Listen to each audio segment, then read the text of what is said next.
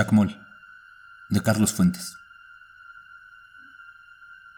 Hace poco tiempo, Filiberto murió ahogado en Acapulco. Sucedió en Semana Santa. Aunque había sido despedido de su empleo en la Secretaría, Filiberto no pudo resistir la tentación burocrática de ir, como todos los años, a la pensión alemana, comer el chocurt endulzado por los sudores de la cocina tropical, bailar el sábado de gloria en la quebrada y sentirse gente conocida en el oscuro anonimato vespertino de la playa de Hornos.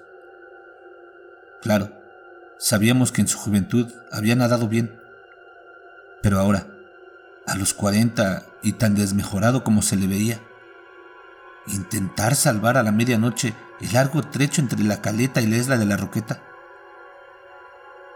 Frau Müller no permitió que se le velara, a pesar de ser un cliente tan antiguo en la pensión.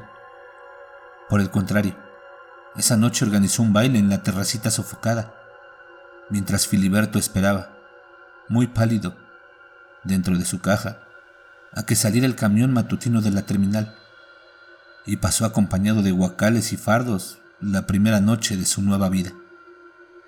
Cuando llegué, muy temprano, a vigilar el embarque del féretro, Filiberto estaba bajo un túmulo de cocos, el chofer dijo que lo acomodáramos rápidamente en el toldo y lo cubriéramos con lonas, para que no se espantaran los pasajeros, y a ver si no le habíamos echado la sal al viaje.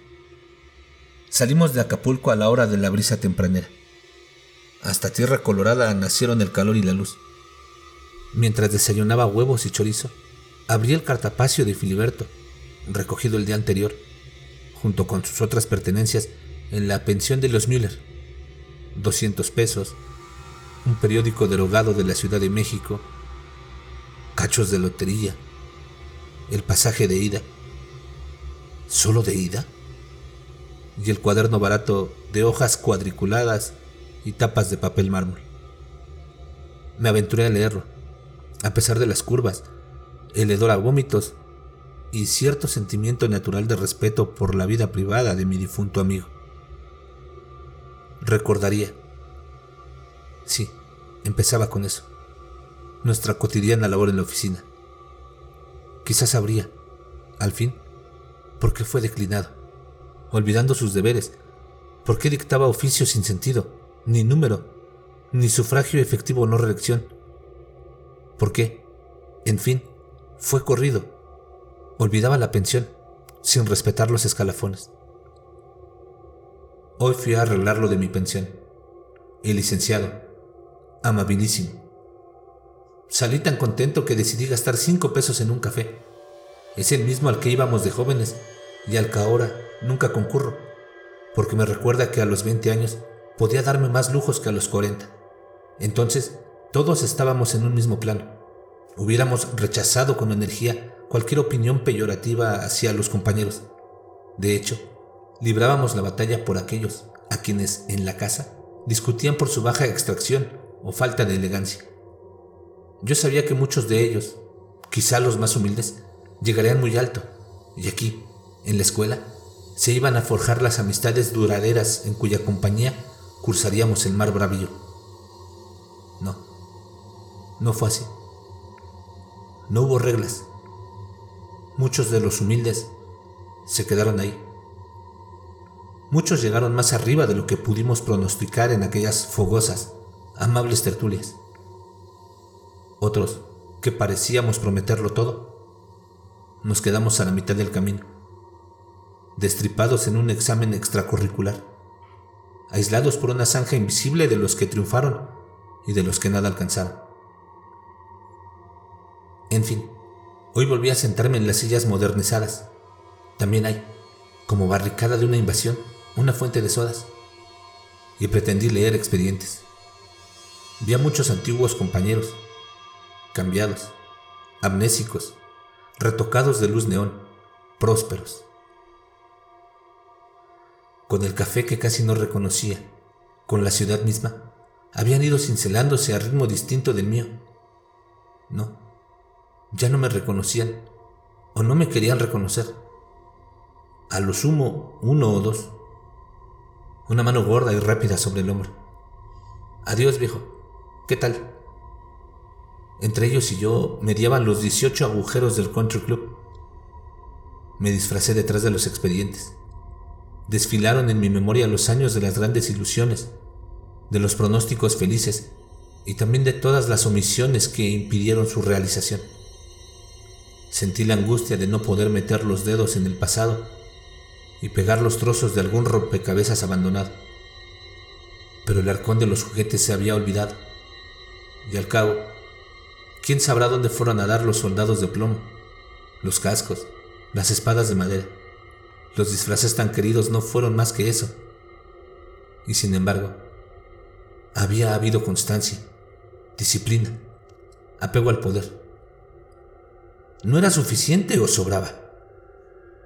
En ocasiones me asaltaba el recuerdo de Rilke. La gran recompensa de la aventura de juventud debe ser la muerte. Los jóvenes debemos partir con todos nuestros secretos. Hoy no tendría que volver la mirada a las ciudades de sal. ¿Cinco pesos? Dos de propina. Pepe, aparte de su pasión por el derecho mercantil, gusta de teorizar. Me vio salir de la catedral y juntos nos encaminamos a Palacio él es descreído, pero no le bastaba. En media cuadra tuvo que fabricar una teoría, que si yo no fuera mexicano, no adoraría a Cristo. Y... No, mira, parece evidente.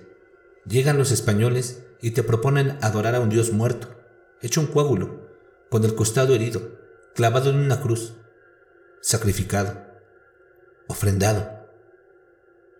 ¿Qué cosa más natural que aceptar un sentimiento tan cercano a todo tu ceremonial, a toda tu vida? Figúrate, en cambio, que México hubiera sido conquistado por budistas o por mahometanos. No es concebible que nuestros indios veneraran a un individuo que murió de indigestión.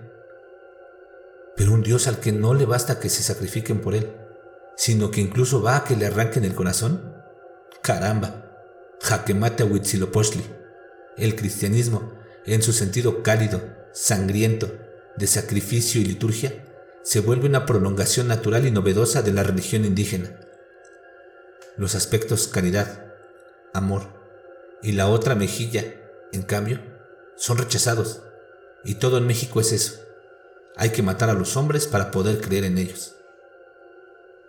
Pepe conocía mi afición, desde joven, por ciertas formas de arte indígena mexicana yo colecciono estatuillas, ídolos, cacharros. Mis fines de semana los paso en Tlaxcala o en Teotihuacán. ¿Acaso por esto le guste relacionar todas las teorías que elabora para mi consumo con esos temas? Por cierto que busco una réplica razonable de Chacmol desde hace ya tiempo. Y hoy Pepe me informa de un lugar en la lagunilla donde venden uno de piedra y parece que barato. Voy a ir el domingo. Un guasón pintó de rojo el agua del garrafón en la oficina, con la consiguiente perturbación de las labores. He debido consignarlo al director, a quien solo le dio mucha risa. El culpable se ha valido de esta circunstancia para hacer sarcasmos a mis costillas el día entero, todos en torno al agua. ¡Chin! Hoy domingo aproveché para ir a la lagunilla. Encontré el chacmol en la tienda que me señaló Pepe. Es una pieza preciosa de tamaño natural, y aunque el marchante asegura su originalidad, lo dudo. La piedra es corriente, pero ello no aminora la elegancia de la postura o lo macizo del bloque. El desleal vendedor le ha embarrado salsa de tomate en la barriga al ídolo para convencer a los turistas de la sangrienta autenticidad de la escultura. El traslado a la casa me costó más que la adquisición, pero ya está aquí. Por el momento en el sótano mientras reorganizo mi cuarto de trofeos a fin de darle cabida. Estas figuras necesitan sol vertical y fogoso. Ese fue su elemento y condición. Pierde mucho mi chacmol en la oscuridad del sótano. Ahí es un simple bulto agónico, y su mueca parece reprocharme que le niegue la luz. El comerciante tenía un foco que iluminaba verticalmente la escultura, recortando todas sus aristas y dándole una expresión más amable. Habrá que seguir su ejemplo. Amanecí con la tubería descompuesta. Incauto, dejé correr el agua de la cocina y se desbordó. Corrió por el piso y llegó hasta el sótano sin que me percatara. El chacmol resiste la humedad, pero mis maletas sufrieron. Todo esto, en día de labores, me obligó a llegar tarde a la oficina. Vinieron por fin a arreglar la tubería, las maletas torcidas y el chacmol con lama en la base. Desperté a la una. Había escuchado un quejido terrible. Pensé en ladrones. Pura imaginación. Los lamentos nocturnos han seguido. No sé a qué atribuirlo, pero estoy nervioso.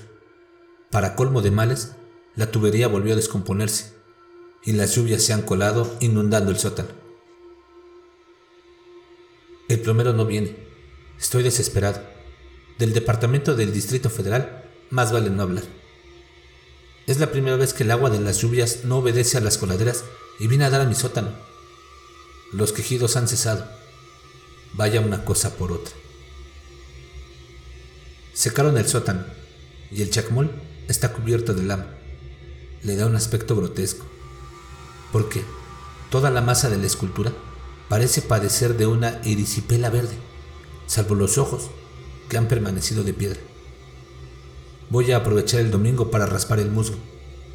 Pepe me ha recomendado cambiarme a una casa de apartamentos y tomar el piso más alto para evitar estas tragedias acuáticas. Pero yo no puedo dejar este caserón. Ciertamente es muy grande para mí solo, un poco lúgubre en su arquitectura porfiriana, pero es la única herencia y recuerdo de mis padres.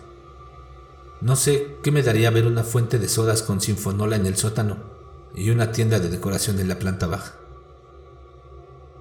Fui a raspar el musgo del chacmol con una espátula. Parecía ser ya parte de la piedra.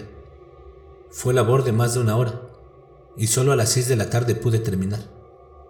No se distinguía muy bien la penumbra. Al finalizar el trabajo, seguí con la mano los contornos de la piedra. Cada vez que lo repasaba, el bloque parecía reblandecerse. No quise creerlo. Era ya casi una pasta. Este mercader de la lagunilla me ha timado.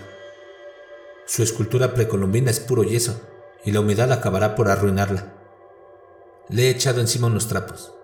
Mañana le pasaré a la pieza de arriba, antes de que sufra un deterioro total. Los trapos han caído al suelo. Increíble. Volví a palpar a Chacmol. Se ha endurecido, pero no vuelve a la consistencia de la piedra. No quiero escribirlo. Hay en el torso algo de la textura de la carne. Al apretar los brazos lo siento de goma. Siento que algo circula por esa figura recostada. Volví a bajar en la noche. No cabe duda. El chacmol tiene vello en los brazos. Esto nunca me había sucedido. Tergiversé los asuntos en la oficina. Giré una orden de pago que no estaba autorizada y el director tuvo que llamarme la atención. Quizá me mostré hasta descortés con los compañeros. Tendré que ver a un médico, saber si es mi imaginación o delirio o qué, y deshacerme de ese maldito chacmol. Hasta aquí, la escritura de Filiberto era la antigua, la que tantas veces vi en formas y memoranda, ancha y ovalada. La entrada del 25 de agosto, sin embargo, parecía escrita por otra persona, a veces como niño, separando trabajosamente cada letra, otras nerviosa, hasta diluirse en lo ininteligible. Hay tres días vacíos y el relato continúa. Todo es tan natural y luego se cree en lo real. Pero esto lo es, más que lo creído por mí. Si es real un garrafón, y más, porque nos damos mejor cuenta de su existencia, o estar, si un bromista pinta el agua de rojo. Real bocanada de cigarro efímera, real imagen monstruosa de un espejo de circo. Reales. ¿No lo son todos los muertos presentes y olvidados? Si un hombre atraviesa el paraíso en un sueño y le dieran una flor como prueba de que había estado ahí, y si al despertar encontrara esa flor en su mano, entonces ¿qué? Realidad. Cierto día la quebraron en mil pedazos. La cabeza fue a dar allá, la cola aquí, y nosotros no conocemos más que uno de los trozos desprendidos de su gran cuerpo océano libre y ficticio, solo real cuando se le aprisiona en el rumor de un caracol marino. Hasta hace tres días, mi realidad no era al grado de haberse borrado hoy. era movimiento reflejo, rutina, memoria, cartapacio. Y luego, como la tierra que un día tiembla para que recordemos su poder, o como la muerte que un día llegará, recriminando mi olvido de toda la vida, se presenta otra realidad. Sabíamos que estaba ahí, Mostrenka. Ahora nos acude para hacerse viva y presente. Pensé nuevamente que era pura imaginación. El chacmol, blando y elegante, había cambiado de color en una noche, amarillo, casi dorado. Parecía indicarme que era un dios, por ahora laxo, con las rodillas menos tensas que antes, con la sonrisa más benévola. Y ayer, por fin, un despertar sobresaltado, con esa seguridad espantosa de que hay dos respiraciones en la noche, de que en la oscuridad laten más pulsos que el propio. Sí, se escuchaban pasos en la escalera. Pesadilla. Vuelta a dormir. No sé cuánto tiempo pretendí dormir. Cuando volví a abrir los ojos, aún no amanecía. El cuarto olía a horror, a incienso y sangre. Con la mirada negra, recorrí la recámara hasta detenerme en dos orificios de luz parpadeante. Eran dos flámulas crueles y amarillentas. Casi sin aliento, encendí la luz. Ahí estaba Chacmol, erguido, sonriente, ocre, con su barriga encarnada. Me paralizaron los dos ojillos casi viscos, muy pegados al caballete de la nariz triangular. Los dientes inferiores mordían el labio superior, inmóviles. Solo el brillo del cazuelón cuadrado sobre la cabeza, anormalmente voluminosa, delataba vida. Chacmol avanzó hacia mi cama. Entonces empezó a llover. Recuerdo que a fines de agosto, Filiberto fue despedido de la secretaría, con una recriminación pública del director y rumores de locura y hasta de robo. Esto no lo creí.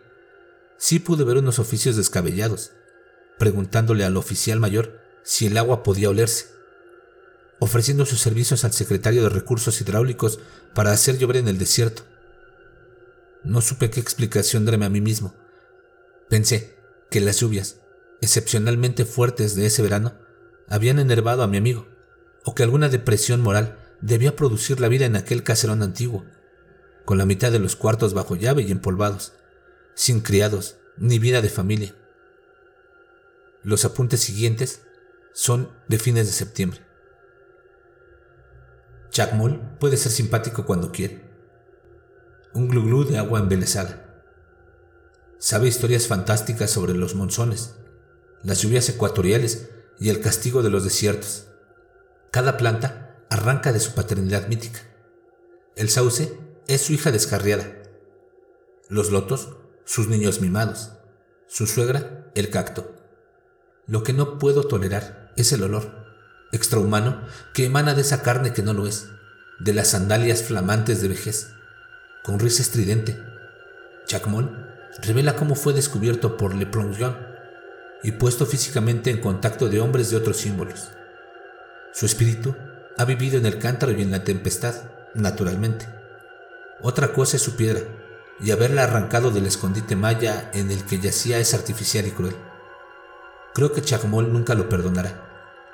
Él sabe de la inminencia del hecho estético. He debido proporcionarle sopalio para que se lave el vientre que el mercader, al creerlo azteca, le untó de salsa ketchup.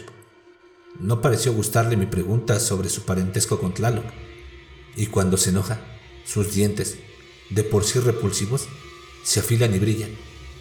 Los primeros días bajó a dormir al sótano. Desde ayer lo hace en mi cama. Hoy empezó la temporada seca. Ayer, desde la sala donde ahora duermo, comencé a oír los mismos lamentos roncos del principio, seguidos de ruidos terribles. Subí. Entreabrí la puerta de la recámara. Chacmol estaba rompiendo las lámparas, los muebles. Al verme, saltó hacia la puerta con las manos arañadas y apenas pude cerrar e irme a esconder al baño. Luego bajó, jadeante, y pidió agua. Todo el día tiene corriendo los grifos. No queda un centímetro seco en la sala. Tengo que dormir muy abrigado y le he pedido que no empape más la sala. El chac inundó hoy la sala. Exasperado, le dije que lo iba a devolver al mercado de la lagunilla. Tan terrible como su risilla, horrorosamente distinta a cualquier risa de hombre o animal, fue la bofetada que me dio, con ese brazo cargado de pesados brazaletes. Debo reconocerlo. Soy su prisionero. Mi idea original era bien distinta. Yo dominaría Chacmol, como se domina un juguete. ¿Era acaso una prolongación de mi seguridad infantil? Pero la niñez, ¿quién lo dijo? Es fruto comido por los años, y yo no me he dado cuenta.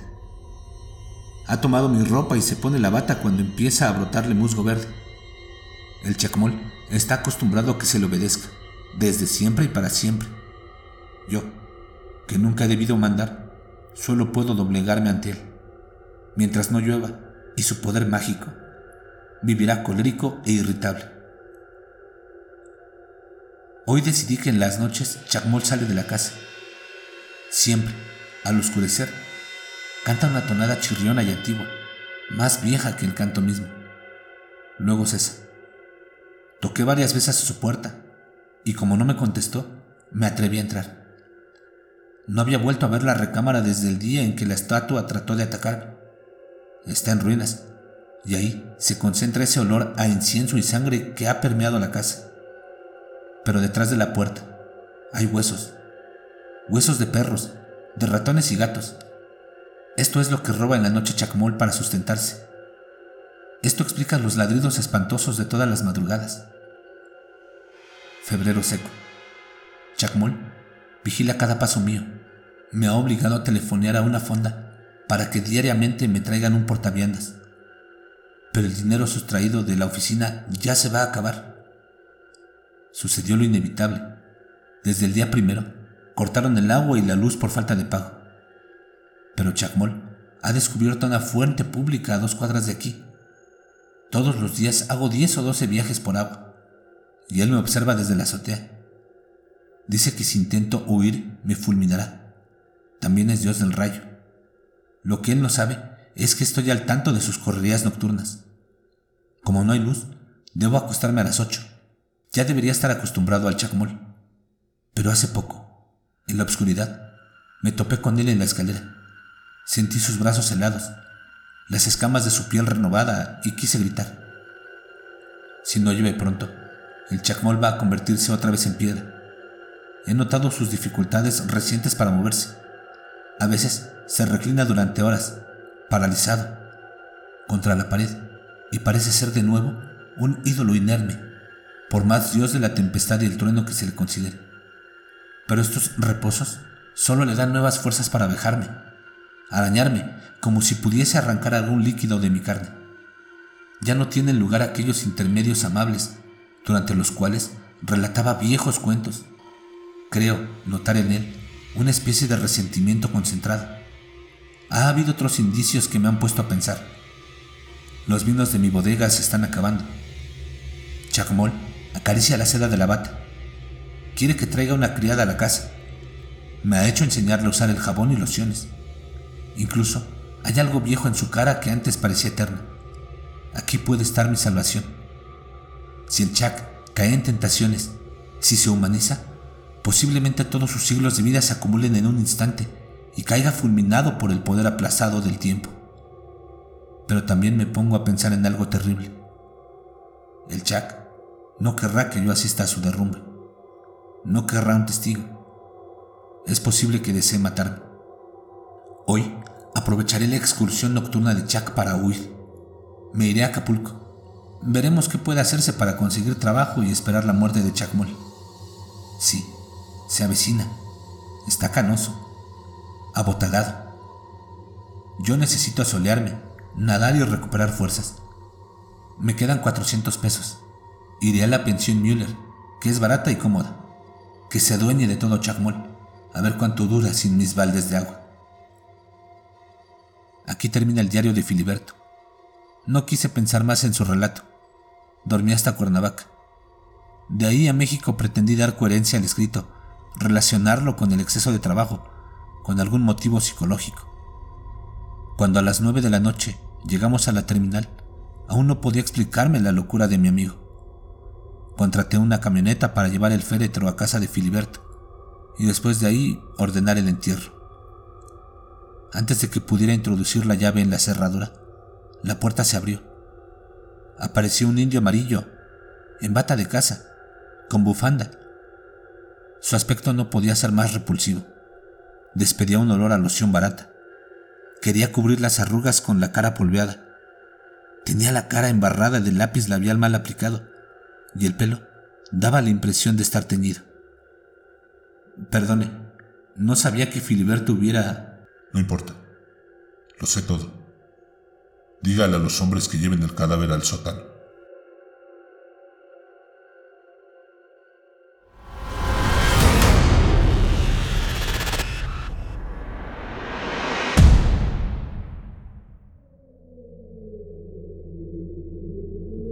Muchas gracias si han llegado hasta aquí terroríficos. Quisiéramos saber qué les ha parecido este cuento de terror de Carlos Fuentes. ¿Les ha gustado? ¿Quieren que les sigamos narrando más clásicos del terror mexicano o de otros autores? Mándenos sus opiniones y sugerencias. Nos encantaría saber de ustedes. ¿Qué narraciones quieren escuchar? Los invitamos a que nos envíen sus correos electrónicos a masterror.masterror.mx que nos escriban en la caja de comentarios o pueden compartir sus historias y sugerencias en nuestro Facebook www.facebook.com diagonal MX. Síganos en Instagram arroba MX. También los invitamos a que se suscriban a nuestro canal, le den like a la narración y compartan para que podamos generar más contenido. Nos escuchamos en la siguiente. Y recuerden, no tengan miedo de eso que no pueden ver, pero está ahí, detrás de ustedes.